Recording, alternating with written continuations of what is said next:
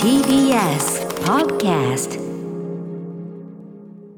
12月31ですはい差し迫ってまいりました。大晦日の金曜日時刻は7時になりました。余すところ5時間も。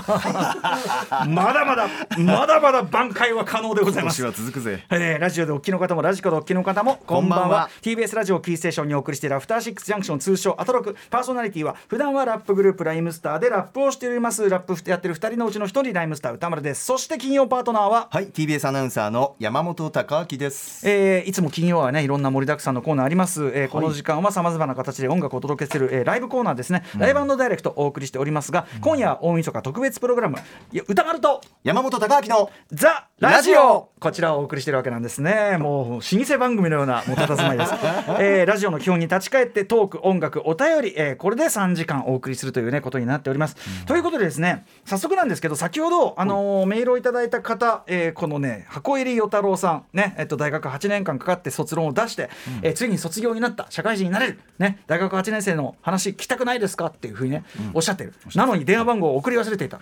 そういうところだぞ。こういう箱入り。箱入り与太郎さん、はい。なんと即座にですねあら。電話番号来たそうなのでお。電話つながってるそうなんで大学8年生の話聞いてみましょう。えー箱入り与太郎さんもしもーし。あ、もしもし。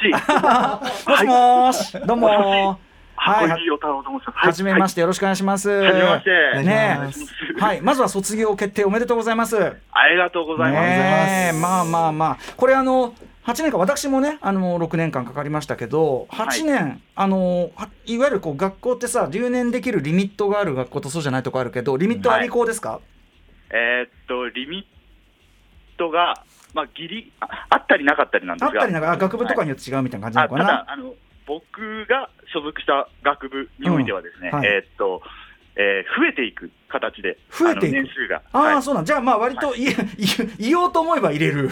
そうですね、うん。うん大学学生証を裏返すと、大学8年というのが出てくるので、いやいやいやいや。そうですね。い。いじゃないですか、でも8年間。まああのーさすがになければなんで8年かかっちゃったの？えっとですね、学生演劇にどっか。ああそうですかそうですか。ああなるほど。はい。いいじゃんいいじゃん。そうですかそれえ演劇はちなみにあの今後も続けられるとかそういう予定はないんですか？えーっと、えっと、その、まあ、大学に行かなかった理由も含めてなんですけど、うんうん。あの、ものすごくあの、天狗と言いますか、若気の至りみたいな形で、あの、え、何お前、俺より面白いの？みたいなタイプの人間性がたたったゆえに学生劇を続けられなくなり、ちょっと落ち込みみたいな期間で、えっと、はあ昨年のコロナ禍になる直前にですね、うんうん。じゃあちょっと短編の公演に参加しようかって形で、うん。えっと、給油、その、うん昔学生劇やった頃のはい。人にこう新潟に呼ばれて、ちょっとやっていたら急にコロナ禍になっちゃったみたいな形でしてまああの、はい、そうですね。うん。いやでもその若気の至りの尖ってうんぬんはもう全員覚えあるところでね私なんかもうそういうののもういまだにねあの続いてる感じですからそれはね。あるあるあるそんなのはね、うん、お恥ずかしいというかですいね。はいやいやいや、でも卒論もちゃんと書いたんでしょ？はい、結構、まあい、今もちょっとじゃあ、やろうかみたいな悪巧みみたいな話を今、ちょこちょことも、わ悪友とし続けてあそれははい演劇の方ね。はい、うんうんうんうん。はい。まあでもそれは良かった良かった。あのーせっかくね。もうせっかく8年もかかったんだからこれねやんないとね。本当。いやー、うん本当に。はい。そっかそっか。あとさあの卒論って何書いたんですか？卒論はですね、えーっと、私、あの、ふ仏文うんに所属しておりましたので、はいはい。えーっと、まあ、ボリス・ビアンという作家にえーっと、2021年から見たボリス・ビアンっていう形で、えーまあ、あの、我々が失った、その、えー、場っていうものですね。とうんうん。えーっと、あとなんだっけな。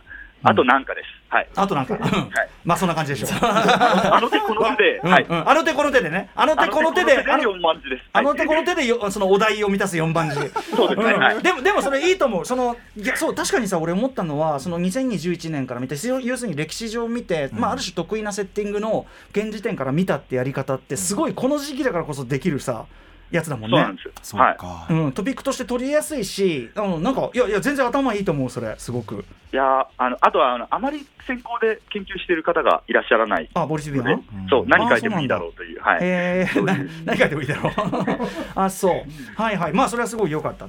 あとねちょっと私あの誤解しておりました。就職が決まったわけじゃないんですね。あそうですね、うん。だ脱学生イコール社会人と僕は呼んでおりまして、フリーマンだな。なるほどそうだよな。その学生であるうちはまだね、はい。枠組みですものね。うん。もうそいや、はい、あの学生であるというところでの、そのなんだろう、周囲と比較した時の落ち込みみたいな、その大学に8年間いちゃう凡人っていうところで、いやいやいや。ちょっとそのあーっていうところが多かったりとかしたので、あのまあ言っちゃうけどね私と同窓なんですもんねおそらくねこれね。はい。うん。はいなのであのそこはですねあのあんまりせストレートに出ない方が大物になるなんて言われてますんで。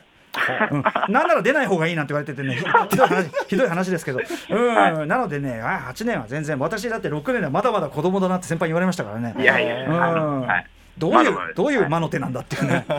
うん。そうですか。まあでもとにかくあのーじゃあ今後はじゃあ演劇活動もしながらまあいろいろまあいろいろですうん。ね。やっていくぞって感じか。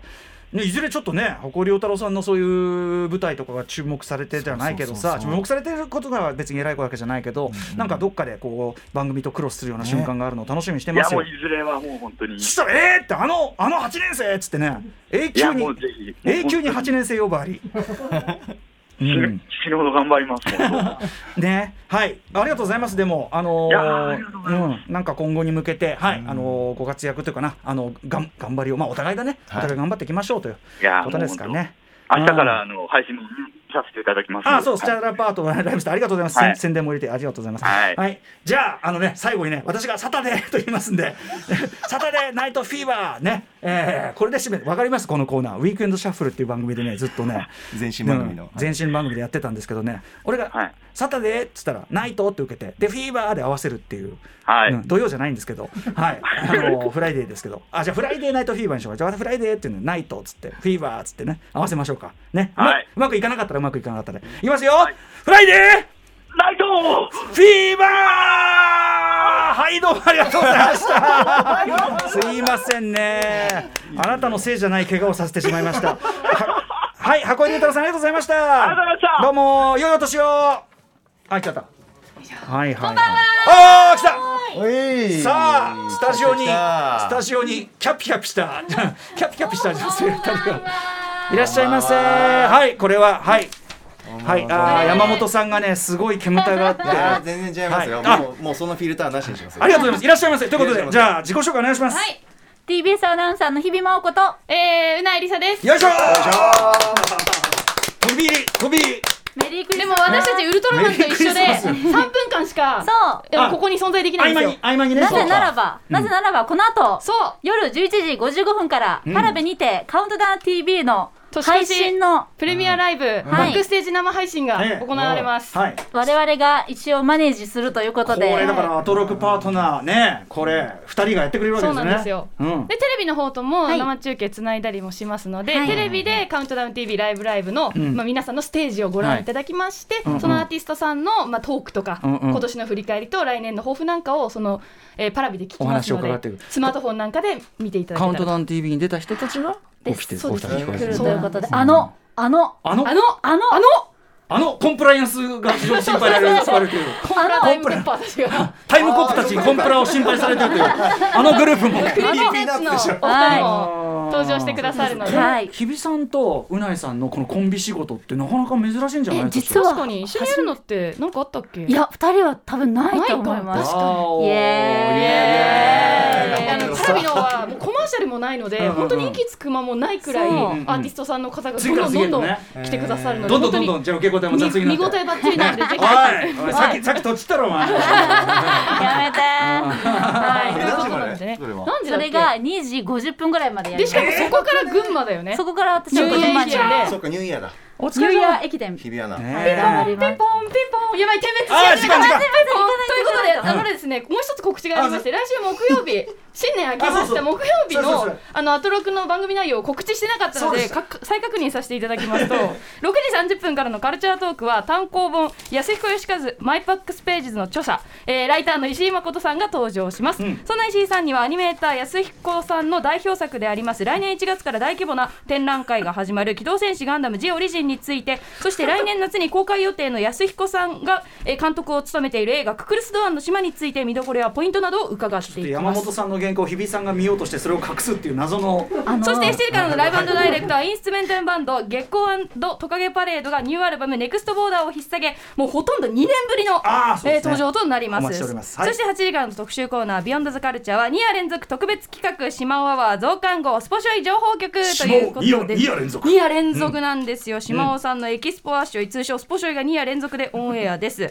そもそも昨日30日 TBS ラジオ以外の一部の曲だけのために企画された番組でしたがもっと多くの人にまあ聞いてもらいたいという内容ですので急遽来週5日と6日2夜連続の形でオンエアすることになりました。かも昨日放送したやつはまた別個なんですよ。だから結局トータル3時間やってんのよあの人。すごい。すごいんですよ。しかもその全てに俺全く感知してないだから何がどう話されたかなん全くわかんないよ本当に。でその一夜となる1月5日水曜日は前半パート50分を放送します。番組初登場ちょっぴりヤングなスペシャルアシスタントが島尾さんをサポートしているということですよ、うん。そして6日木曜日の第2夜は情報局お抱えニュース解説員の崎山俊也記者が登場します。僕アイドル大好き冒頭そう言い放ち、えーアシスタントに警戒されながらもひょんなことから絆が生まれやがて話は思わぬ方向にと書いてありますけれども、はい。一体どんなどうなるか。どうなるか分かりませんので。わかんないけどもとにかくとにかく水木とね、はい。え日比さんの水木と、はい。えー連続でえっ、と島尾さんのねえっ、とエキスポアショイスポショイやります、はい。楽しんでいそしたてさっきから日比さんは山本さんの何を見ようとしてたんですか？いやなかなかこうやってあの山本さん先輩の脇に座るってこともないんですけど、ええ。すっごい赤でちゃんとメモしててあの最初のオープニングの台本のところに年末の空気って書いてあってあすごい。ちゃんと。ちゃんと準備してるんだ出さないけどすごく真面目なんだなっていうのやっぱり真面目なんだ伝高橋さん。やめて。ポンピポンピポン。ピポンピポンあー時間が。時間がはいはいじゃあ頑張っていってらっしゃい。はい。日比さんうなぎさんいってらっしゃい。みんなでワイイワイしようよ。ワイワイしようよみんなで。はいじゃあねいってらっしゃい。はいどうも。はい日比真央子アナウンサーうないりさアナウンサーでした。はい。ね。ちょっとなんかあんまり絡む間もなくね。そうなんですよ。あなたもさその台本見せてあげるじゃん。なんでその肩入れて見せないみたいな。いやもう絶対なんか冷やかしてくるなと思ったんですよ。絶対に。最後いやちょっと雑にちょっといじって去っていくし。本当。愛されですよ愛され。ありがとういやなんかすごい。なんか本当兄弟みたいになってこうやってこう見せこいうややって。肩入れて見せろ見せろみたいな感じですぐごかった。ーってうないアナがね宣伝してる時に。うんはいということでいやでも嬉しいじゃないの、ね言っちゃった言っちゃった寂しいですでもそのねカウントダウン TV でこれからその TVer の方でねその受けをやって夜中やって多分日比ちゃん一睡もできないよこれ多分で移動でちょっと寝るぐらいですよね。そうだよね。日比アナウンサーニューイヤー駅伝もありますからお体だけはちょっとお大事にねというね本当にね。うんあれでございました。そしてあのねあの今日のメンツあの日比さんちょっと忙しくて参加できなかったあのゲーム配信の方ねツイッチでアトロクで配信するあの検索するとですねそうだ。入れますね。これもあの年末年始のお供に本当によろえ年年末はもうないね。年始のお供に。はい。いかがでしょうかと。ぜひぜひ。というあたりでちょっと、私の一曲に言っていいですか、お願いします。ちょっとねこれメールから絡めていきたいんですけど、えっ、とねヘドバンコさん、えー歌丸さん山本さんこんばんは。こんばんは。こんばんは私は今年の56月あたりから急にテレビが受け付けなくなりラジオ中心の生活を送るようになり、えー平日は朝起きた時から夜9時まで TBS ラジオをつけっぱなしにしています。えー今までも、えーアトロクも多少は聞いていたのですがそこまで真剣に聞いていませんでした。い。いんですよ、これね、時間も時間ですから、えー私は音楽は海外アーティストばかり聞くので西寺豪太さん高橋義明さんの会を非常に楽しみにしております、それまで洋楽の情報収集はベストヒット USA を見るかタワレコに通う程度でもっと早くアトロクを聞いておけばよかったと思っています、ありがとうございます。今年は高橋義明さんから教えてもらった、えーローレルの、えースクリスクリームドライブファスター。これあの2020年8月27日木曜に紹介したやつを後から多分ポッドキャストで聞いていただいたそしてこれ今年の曲、えーマグダレナ・ベイの、えーシークレッツ、えー、Your Fire という曲ね、えー2021年8月30日月曜日に吉君がおすすめとして紹介していただいたこの曲には大変お世話になりました。高橋義明さんと西田豪太さんに感謝しています。私の生活に彩りを添えていただきありがとうございます。ということで。確かにねこれね、あのよし君に教わる新譜っていうのが、やっぱり結構本当彩りっていうか僕自身もまさにそうで知らなかったアーティストだったり知らなかった曲をそ教わって。でやっぱさそのさ単に知らなかった曲を知るというよりさそれが超お気に入りの曲になることってあるじゃない？すんごいお気に入り。もう何回も繰り返して聴くような、でも自分の中のもうなんていうの心の中のベスト10に入ってくるようなさ。うんうんうんうんうん。でもうそういう曲ってさそれを知らなかった自分がゾッとするっていうかさこの曲がない人生を送ってるってゾッとするみたいなそういう曲ってあるじゃない？でまさにこのヘドバンコさんが、あのお世話になりましたと言ってるマグダレナ・ベイの「えー Secrets Your Fire」という、これ僕が今年、まあ、いろんなベストソングあるけど、聞いた回数で言えばもう間違いなくぶっちぎりもう100回は下らない。とにかくねあのこういうまあなんていうかなあの今風ディスコというかねあのブギーな感じで、こういう曲調の曲ってすごい流行ってるしまあいあのある感じの曲なんだけど、その中でもなんかなもうダントツですね僕はね。心地よさちょっと切なさ、はい。キラキラ感おしゃれさ、ん。ワクワク感。揃ってるんだな、うん。詰まってるんだ。アンニュイさもあるしちょっと。特にあのねイントロのパンチと歌が入ってくる瞬間のとその歌の展開とのそのもうなんかこうああもう最高もう世界最高みたいな。これが僕のあの帰り道のビール一杯飲みながらの「俺ランウェイ」のテーマ曲ナンバーワン、うん、これ聞いてもうとにかく自分がトップモデルになった気持ちになりますよ。う。わ聞きたくなるな。最高です。歌丸さんすごいな。ということでお聴きください、えー私にとっても、えーお世話になった曲です、えーマグダレナ・ベイで「Secrets Your Fire」教えてくれた高橋良樹さん、よし吉明さん、私もからもありがとうと言いたい。大事な曲になりました。えーっと、マグダレナ・ベイの Secrets Your Fire。本当になんかこれも、なんかさっきのジャッカスとかと全然違うけど、はいなんかすごいこう、ちょっとこう落ち込んだり疲れたりした時に、いもう本当にパワー注入な一曲。いい心地ですねこのうん。でした。最高。本当にもうこのこれからも聴き返す曲になるかなと思っております。さあこんな感じでね、えーおしゃべりと音楽とそして皆さんからのお便りで構成する、えー歌丸と山本貴明のザ・ラジオ。一旦お知らせです ではちょっとメールをね、はい。えー一個紹介します。ロバート・コマッコールさん、えー歌間さん山本アナこんばんは。こんばんは。私は今ソロキャンプをしながらアトロクを聞いています。いきー今年は12月上旬頃にソロキャンプデビューしたばかりでその時はなかなかうまくキャンプが、えーできました、えーできませんでしたか？な、えーしかし今夜は想像以上にあできましたと、えーしかし今夜は想像以上に寒く年越しそばを茹でようとしてもお湯が沸騰せずにそばがドロドロに溶けてしまいました。冬用の寝袋を持ってきたので早めに寝ようと思います。あら気をつけて風邪これちょっとねあの健康に気をつけてっていうレベルかもしれないけどでもさ大晦日の夜ソロキャンプよくない？またソロっていうのがいいじゃないですか。山本さんこれ結構理想に近い感じじゃない、ねちょっとトライしたいなはい、えー、あとですねじゃあこれにしようかな。畑さん、えー、歌野さん山本さんこんばんは。どうもこんばんは、えー、昨日年一期恒例企画となる地元友達大忘年会を開催しました、みそじを過ぎても集まれることに喜びを感じていましたが友達の一人が結婚しましたと電撃発表。続けて友達の一人も隠してかったかのように僕も結婚しました。とまさかの連鎖に終始お祝いムード。とても羨ましかったので私も誰にも発表していなかったことを言ってやろうと思い今年運転免許を取得しました。と大発表しました。テンポよく発表が続いたせいか無事私も祝っていただくことになりまるで結婚した気分となりました。でこれねすごいのは免許取得のきっかけはアトロクの運転免許特集でした。2019年9月26日。それまで免許に興味がなかった私ですが歌丸さん島尾さんが取れないなら俺が免許取るしかないと思い立ち 仕事をしながら免許貯金をし今年めでたく合格しました。来年は地元の友達に続いて助手席に座ってくれる人を見つけたいと思います。何かを奮い立たせてくれる企画を提供していただきありがとうございましたです。っすごいね。そんな効果があったの？あのあの特集に。きっかけになった驚きですけどねね。ありがとうございますはいとかね。これちょっと後ほどね、8時台にはオネスティタイムありますけど、オネスティタイムに対するえ期待のメールも来ております。えー歌丸さんやあこれねえっとね木八郎さん。歌丸さん山本アナこんばんは。1年ぶりのオネスティタイム楽しみにしておりました、大雪で帰省できず初の1年えー一人年越しとなった、えー昨年末。東京の路頭えー街角で、うん、路頭ん？街頭で繰り返しココアを飲む歌丸さんの姿を思い浮かべ不思議と心温まったものです。ありがとうございます。それがね 何よりです。その直後、えー1月初旬に京都へ出かけた折レンタサイクルであちこち回るうちに、えー京都御所へ迷い、えー迷い込みました、すっかり体も冷えておりもしかしてと休憩所の自販機を見たところココアを発見、えーコロナ禍中とあって観光客も少ないとはいえさらに人のいないところを探し、えーこう御所の端端っこでビリー・ジョエル Honesty をかけながら一人ココアを飲む。なんとも言えない気分に浸ったことを思い出しています。えー来来年も楽しい放送を心待ちにしております。ということで嬉しいですね木八郎さんね。そんなことですよ。えーこちらはラジオネーム孫拓夫さん歌さん山本さんこんばんは。我が家では大晦日の夜には焼肉を食べるという習わしがあるのですが牛肉しか購入していなかったことに食べている最中に気づいて、ええ。食べている最中、ええ。家族からトントロを買ってこいと指令を受け現在バスでスーパーに向かってます。バスで？この時期バスで買い出しさせられるの？いいまずそさらに。じゃねえかそれ。この時期この時間トントロが手に入るか疑問だし家に帰った頃には肉が残っているかもう家族本当だよ。がお腹いっぱいで何も食べないのではないかいろいろな不安な大晦日の夜です。ひどくない？寒いです。私もココア飲みたい ココア入れてね間にそれ、うん。そういうとこそオネスティタイムよ本当本当うん孫太さん。ねえどなんでこんなお使いひひどい使い食べてからですよ。食べてからトントロねえぞって。ねえ。てかトントロってそんなマストか？焼肉でトントロ。なんだろうな。メニューにはあるけど。かわいそうにね。でもまあねそうねこんなことがあったなっていうさ、年末に年末にトントロ買いに行かされて大変だったっていうのもさ、思い出になるわけだからさ、結構そのなんていうの、散々なさ散々なその年末の思い出みたいなのもまあねなったりしますからね,、これ今だからちょっと実行だから言いますけど、その高校の時にですよ、友人がずっと家出してたんですよ友人が。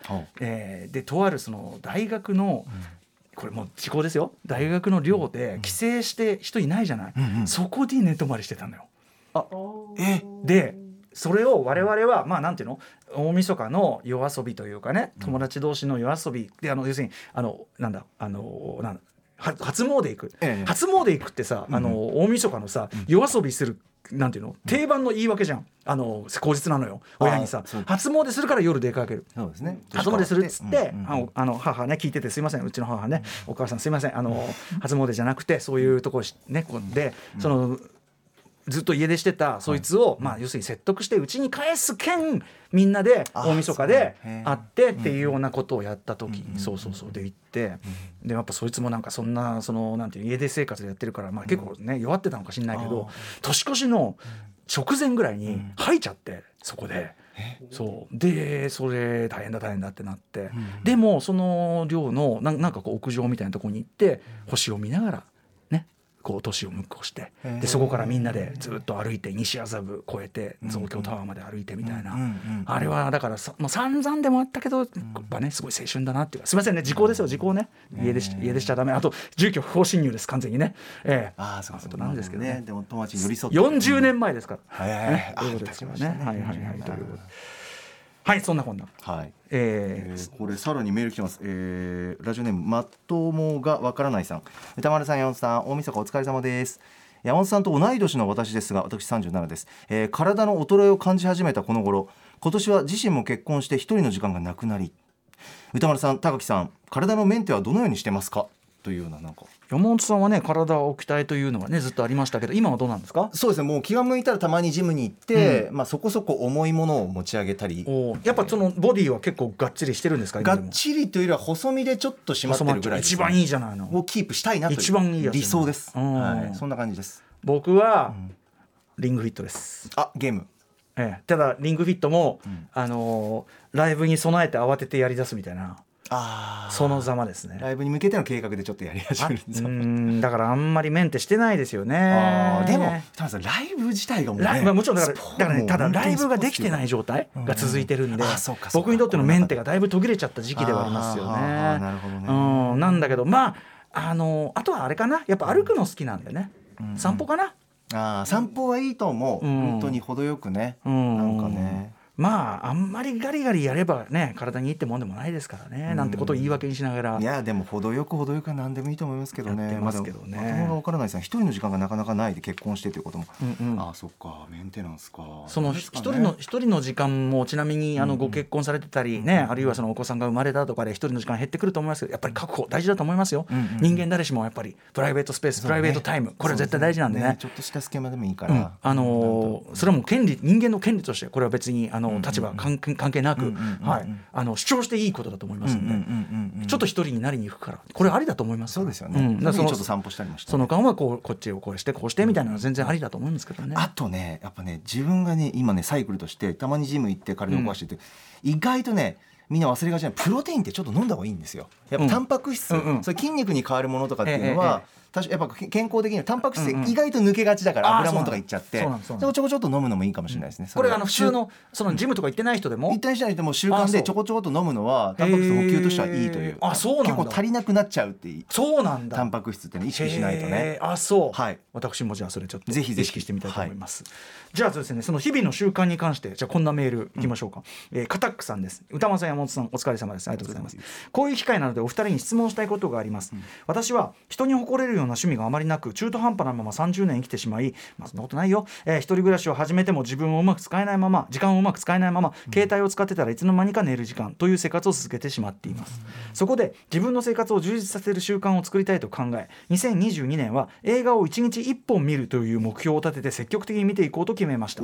すごいね、ですがこれには問題があります。優柔不断な私にとって見る作品を一つ決めるのは気力がいる作業です。ましてや配信の何千本もある状況だとどれか一つを選ぼうと考えても探すだけで一苦労です。お二人はどのようにして今日はこれを見ると決めているのか参考に伺われたらと思います。よろしくお願いします。うん。これは意外とね今日何見る問題？もちろんあのありとあらゆるコンテンツをおすすめされているね番組だから、あのえよ見るべき候補作品は事欠かないんだけど、うんうんうんたださその気分のゲージと合うかどうかは別問題じゃん。ああー今日はちょっとこれいいんだろうけどおすすめされてあと見た方がいいんだけどこれ正直まだ手が伸びないみたいなさ、でそんな状態で見てもよくないからやっぱり、うんうんうんうん。ゲージが合うかどうかこれあるよね。あそうですね。うん、そんな中山本さんはどうやって？えー僕はでもゲージもあるけれども基本ベースはホラーとかスリラーとか好きなので、うんうん。サスペンスとかが、ええ。だからいろいろこの番組にもそうですし歌丸さんが教えてもらったりとかちょこちょこっとこういろんな教えてもらったものをメモしてるんですよ、ええ。その中であ今日ホラーのとかスリラーだったらこれだなっていうそれで優先順位でとあ決めていく。なるほど。うん、ジャンルはもうはっきりしてるっていうことがあるけど、ね。要するに自分が好きなもの自分がいいと思うことっていうのを明確化した上でその方向に進んでるそうですね。どの分野が好きかはちゃんと意識しながらっていうところですけどね、これはやっぱいいと思います。私もですね、じ実はお勧めしたいのはやっぱりあのー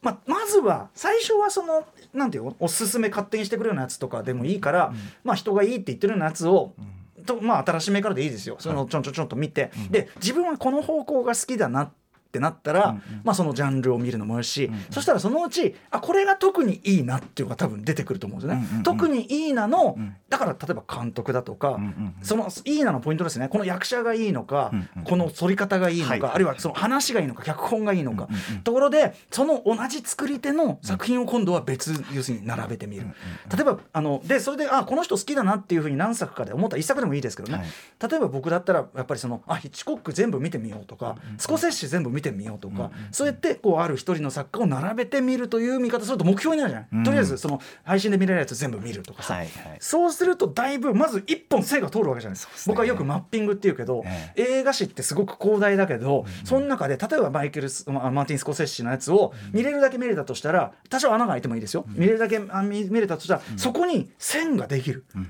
それを軸に今度は、こう広げていくことが可能になりますよね。その例えばあの、えーその同じ、まあ、役者じゃあデニーロが出てるこれだとか。でデニ例えば同じくデニーロが出ててマフィアものといえばそういうゴッドファーザーっていうのがあるじゃないかっていうね、はい。はい。こっちに行ったりとか、うんいろんなこう進み方があるわけじゃないですか。うんうんうんうん。だからそういう感じでだからまずはその自分がさっき山本さんがおっしゃった通り自分はこれが興味があるんだなっていう要するに自分自分を知るというのかな？そうですね。そう結局。自分はこういうのがいるこういう時に気持ちいいんだなってことを意識化した方がいいんですよ。だから趣味を持ってるかどうかって別に実はどうでもよくて。うんうんうんうんそうじゃなくてその自分が心地いい状態を意識化してそれをその習慣というかなそのコントロールできてるか、うんうんうんだからもうパリッコさんにせよ鈴木奈緒さんにせよ飲酒とかつまみ食うっていうのをあれだけ意識化するとこんなに幸せかっていうね、はいはいうん、ただ酒飲んでつまみ食ってるだけなのよ。よく考えたら。なんだけど、ん。幸せになる。だからその自分の回ひいてはやっぱり自分を知る。何が快で何が不快か己を知る、そういうことっていうところからやっていくとどんどんどんどん生活がですね、うん。充実していったりするんじゃないでしょうか。そうですよね。ですから片久さんはね今まで見た作品の中振り返って、あここ良かったここ気持ちよかったとかここ好きだっ思い返すそ,、ね。のちょっとした要素でもいいからそうですね。そうすると整理できるんじゃないかな。しかもそれ一人でねやってて、まあ、ピンとこないんだとして人に誰か伝えるとしたらということでさ、うんうんうんそうですね。うん例えば番組であなた片久さんがシネマランキングで来てあなたの、まあ、ベスト10とは言わないベスト5でもベスト3でもいいあの発表するとしたらってなると真剣に考え出しますから。そうするとああ人に勧めんだからなと。そうするとああここがいいんですよって言えないと難しいからなるほど。そういうようなねことになっていくかもしれない。ということでいかがでしょうか？お送りしております、えー、ライムスター歌丸と山本貴明のザ・ラジオ。一旦お知らせです。After Six Junction. さあということで私ライムスター歌丸と山本隆明さんでお送りしております「ザ・ラジオ」でございます、ね順調というかなんというか皆さんやっぱメールが来てええ。話すネタがあればで曲かけてこれもういいじゃんって。いや本当に。1 1時間半経ちましたけどもね。いいよね。あっという間でございますよ。はい。ということでまたまたですねちょっとお電話がつながっている方がもういきなり電話つないじゃっていいのかな？えっ、とねえー8月21日あのアトロクアンダーに24アンダー24ってね、お若い方に皆さん現状を聞くというね、はい。あの特集というかねあのー連続企画をやりましたけどこちらにご出演いただいた、えーサンライズに験担ぎさんとお電話がつながってます、サンライズに験担ぎさんもしもし？もしもし、こんばんは。こんばんはどうも。ご無沙汰してますというかこご無沙汰しております。ありがとうございます。どうもどうも。ありがとうございます。はい。え今サンライズに験担ぎさんは何をしてるんですか？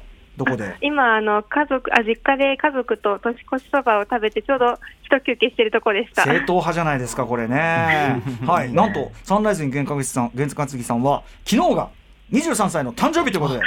はい、そうです。おめでとうございます。よいしょおめでとうございます。ありがとうございます。あそうですか23ということで。ええっと、なんだ？じゃあ今学年で言うとどういう感じなんでしたっけ？えっと、あの、留学を1年間してたので、まあ、だよねだから4年生で23歳みたいな感じです。うんうんうん、あれ？で就職とかってどうなったんだっけこれって？と就職も、えっと、決まって、うんうん。もう春からは社会人で働きます。あお疲れ様でございます。おめでとうございます。ということですね。はい。え最近はなんか何やってるとかあるんですか？あもう卒論に追われまくってます。出ました。みんな卒論だねやっぱね。ああそう。えそ差し支えなければ卒論って何やったんですか？えっと、あの、いらなくなった服をうん。どうやって処分してきたかを江戸時代からはあ。現代までで、面白その消費行動の変遷とか、意識の、うん。あの、変わ移り変わりとかを研究してます。めっちゃ面白いんですけど、えー SDGs って感じ、うん。めちゃくちゃ面白いんだけど そうですね、いろいろやってます。確かに昔はさ着古した服もさ、まあ、最終的には雑巾にしたりとか、あのね、子供用のあれに生地をさもう一回さそのやり直したりとかさ基本的に服って作るもんだったから、全然違うよね今の感覚とね。確かに。そうですね。それこそなんか流行っていうものにすごい頻繁に服移り変わっていくから、うんうん。いらなくなった服どうしてるんだろうっていうのをすごく疑問に思ってて、はいそこはいからちょっと研究してきたって感じです。面白い。そもそもさこんなに普通の人たちが次から次へと新しい服を買う？作るんじゃなくて。っていうのが結構最近だもんねきっとね多分ね。そうですね、本当に最近です。いや面白い。えそれちょっとちゃんとあのいずれわかんないけどそれ特集してほしいぐらいですね。うんめちゃくちゃ面白いですよ。はい。そしてえっとサンライズに験担ぎさんはなんかあの質問もあるんですよね。あ、質問そうですね、あの、誕生日、誕生日にこう見るべきおすすめの映画とかあったら、ぜひ教えていただきたいなと思いまして。誕生日に見るべき？ですと？あ、23歳でも大丈夫です。ね、20代とか。あーなるほど。えー、これ山本さん急に浮かべます？えー、でも就職控えてるわけでしょ、うん。えー、ブックスマート？ああなるほど。あ、まあ、社会に出てくというかね。そう社会社会と巣立っていく。巣立はいっていく。誕生日まだあれですけど、うん、あぶあのブックスマートってご覧になりました？サンライズにいや、見たことないです。めちゃくちゃあのあちょっと下品ですけどあの、はい。ちょっと下品なギャグもありますけどめちゃくちゃ青春映画の最先端傑作って感じなんであのもちろんこれおすすめですね。あはい、見てみます。ブックスマート。あのね僕ちょっと一つ誕生日ってだけで思いついたのは「あの素敵な片思い」っていうですね、80年代の青春映画でジョン・ヒューズという80年代のその青春映画のもう巨匠がいるんですよ。で、はい。モリー・リングウォルドさんという当時のまあなんていうかなその,、えーそのジョン・ヒューズさんと組んだ作品がすごくね有名なんですけどそれがちょうど、えっと、16歳の誕生日を迎えた女の子が、その家族がみんなその16歳の誕生日を迎えたことを忘れちゃってて。それの一日の話なんです。でその一日に彼女が経験することを中心とした、まあ、青春群像劇で、あのちょっとね今見るの感覚で見るとちょっとねひょっとしたらうってなる、まあ、その女性の描写扱いであるとかあと恋愛とか異性愛という扱いあるいはねあのはっきりしたのアジア人描写とかちょっとうっとなるところあるけど、うん。まあでもそのもちろん傑作とされてるだけあって素晴らしい輝きがある作品なのは間違いないと思うんで、まあ、あの昔の作品なんでいろいろ問題はあるがという前提で言うならす素敵な片思いジョン・ヒューズ、はいあとかねりがとうございます。チェックしてみます。はい、これねちなみにねお父さん演じているの人がですねお父さん役がですね、ポール・ドゥーリーさんって人でこれ、このお父さんのポール・ドゥーリーさんって人は僕が生涯ベストの「ヤング・ゼネレーション」っていう映画でお父さんを演じてる人なんですつまりうんヤング・ゼネレーションのお父さん役がすごく良かったからそれでこれでもやっぱり同じようなちょっとこうなんていうかなやかましやだけど、うん、愛情にあふれたというかお父さんで。あのーもしこっちのそのポール・キメ・タラプソのヤング・ゼネレーションなんかもいずれ見ていただけるといいかなとかね。はい。あありがとうございます。はい、すいません、なんかベラベラとね。いえいえ、うんとんでも。嬉しいです。はいはいはい。ということで、えっ、と、まあ、まずは、あの、お誕生日おめでとうございます。おめでとうございますまあ、素敵あなりがとうございます23歳でありますように、そして、また来年素敵な2022年でありますようにってことですね。というたくさん届く聞きます。あありがとうございますあり。がとうございますということで、あのーさっきのですね、あのーあれでね、あのーやったみたいに、ちょっと、フライデーナイトフィーバーって、ちょっと一瞬、周りちょっと声出していい環境じゃないよね。おかお母さん大丈夫大丈夫です大丈夫、大丈夫。は俺い俺がフライデーって言うんで、ナイトって言ってもらって、で、フィーバーを合わせるっていう。ははいい。はいうまくいかなくてもこれ大丈夫なんで。いきますからね。いきますよ。フライデーナイトフィーバーはい、すいません。はい。なんかごめん。なんかごめん。さはい、ということで、サンライズン限界好きさん、ありがとうございました。ありがとうございました。はい、いいお年を。はい、どうも。いいじゃないの、これね。皆さんね歌丸さんとお電話するって映画も聞きたくなるんですねやっぱそうだね。でも急にちょっとねだから今でも言ってて思ったけど、ブックスマートはだからそういう意味で、あのなんていうの？いろんなこうバランスみたいなのがやっぱ最先端型になって。る、ええええうん、一方その80年代に名作とされたものも多分今見るといろいろなところが。うん、ちょっとその差別的なところが残ってたりとかっていうところがあったりするっていうのが急激にね、来る時代でもあって、でもだからこそ新しいエンターテインメントが生まれる時代でもあってもう基本的にはすごくいいことだと私は思っておりますがね、はい。はいはいはい。そんな感じでじゃあ山本さん次の一曲ぐらい行きましょうか。えー、そうです。いか一旦そうあ一旦 CM 一旦 CM えーということで、えーまだこれね好きなのよね、えー本日は大晦日特別企画でお送りしておりますライムスター歌丸と山本隆明のお送りしているザ・ラジオ一旦お知らせです。普段より綺麗にやってる。After Six Junction. さあということであの、ええ。この後のね8時台のオネスティタイムに向けてちょっとね若干装備が必要なんで、そうですね。外に行ってココアを探すという、えーあのでもココア飲みまくる前に俺すでに今匂いがちょっと若干ありましてですあねらお手洗い、ええ。これお手洗いに中継は必要ない今のところははい重要はな取りではないですね。ありがとうございます、ラジオネーム須藤さん、えー、歌丸さん山本さん年末までお疲れ様です。お疲れ様です。えー大晦日に何をやってるのかメールしろとのことなので 玉結びの時間帯に風呂から上がって飲み始めました。結構経ってるね。えーすで、に出来上がってます。なんかすみません。いやいいじゃないの。そういうそういう時期よ最そういうそのための時間ですよこれはね。うん。あとねメントリさんは歌丸さん高木こんばんはのこんばんは。私は今千葉県銚子市の、えー犬吠埼に、えー東大にいます。犬吠埼東大にいます、はい。付近にはすでに朝、えー明日の初日の出に向けキャンピングカーが大挙して押し寄せテンションが高まっております、私も調子に乗ってこのまま夜明けを迎えたいところですが、装備も宿もないので帰宅して年越しそばを食べる予定です。というね、えじゃあなぜ行ったんだー、確かに帰るんだ。かじゃあなぜちょっなじゃあなぜちょっと謎です、ね、でもねちょっと若干不思議だなっていう。うん？っていう引っかかってる。うん、いい意味で人それぞれいいですね。あ、ね皆さんねこんな感じでメールアドレス言っておきましょう。歌丸アットマーク tbs ドット co ドット jp 歌丸アットマーク tbs ドット co ドット jp まで皆さんの近況あるいはまあ今年の総括来年の抱負まあ何でもいいですよ。大晦日皆さん差し迫ってまいりました。ね。あとの余すところ4時間ちょっととなっておりますので、ね本、こちらに向けたメールをお待ちしております。カインパンツドキドキさんいつもありがとうございます。歌丸さん山本さんこんばんは。こんばんは。印象に残った回といえばちょっとずれますがこの前のゲーム、えー配信生放送でねアマングアス、えーね、曜日パートナーがありました、山本さんあの後宇垣さんと揉めたりしてませんか？揉めてないです宇垣さん絶対いい人なので仲良くしてくださいね。私も高木とアマングアスやってみたいです。ああやりたいな。楽しかったよね。楽しかったし宇垣ともなんか普通にいつもの素の会話しちゃったな。あの場で。結構、はいはい。だから突っそうなの込んだり突っ込み合ったり。そうだそういう感じなのね。そうなんですよ。そういう感じなんだよね。基本的にはね。楽しかったな。でさっきもね日比さんが後ろから「えいえい」ってやってたりとかちょさっかい出してくるんですよいいじられいじられ長男。本当にそうなんですよね。なんかあんま先輩って感じで扱われないから。あー。いやいいじゃない愛されよ愛され。いや嬉しいですよ。嬉しいですけどね。うん。本当にうん本当に。ということでお送りしておりますのは特別企画えーライムスター歌丸と山本隆明のザ・ララジオ。ジオ。この後8時台も音楽とトークとお便りお送りします丁寧だあとオネスティ After Six Junction.